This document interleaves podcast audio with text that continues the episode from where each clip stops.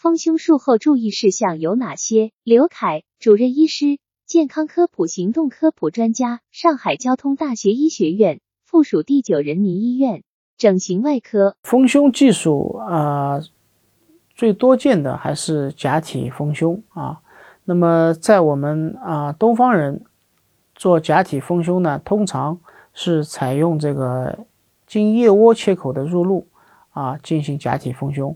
经腋窝切口的假体丰胸呢，手术以后呢，一般十天左右拆除这个腋窝的缝线，当然也有呃稍微早一点，比方说一周左右拆除啊。那么根据缝合的情况，那么经腋窝切口呢，有些呢是可以用到呃内窥镜啊做这个丰胸，也有些呢就还是用传统的方法啊做丰胸。那么放置假体以后呢？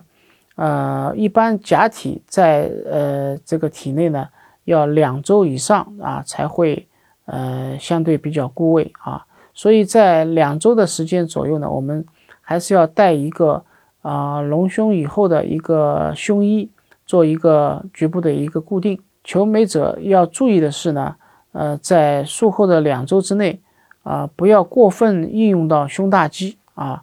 那么有哪些动作会使胸大肌比较应用到呢？一个就是，呃，弯腰搬重物啊，那个另外一个呢，就是呃，去呃够比较高的一些物体啊，这个会用到胸大肌，有可能胸大肌的运动以后呢，可能会使假体移位啊。那么当然还有一些呃隆胸术后的一些注意方法。主要是要注意一些，对于光面假体要注意一些按摩。专家提示：丰胸术后注意事项有哪些？假体丰胸后，假体一般要在体内两周以上才会相对固位，期间还需带隆胸以后的胸衣做局部固定。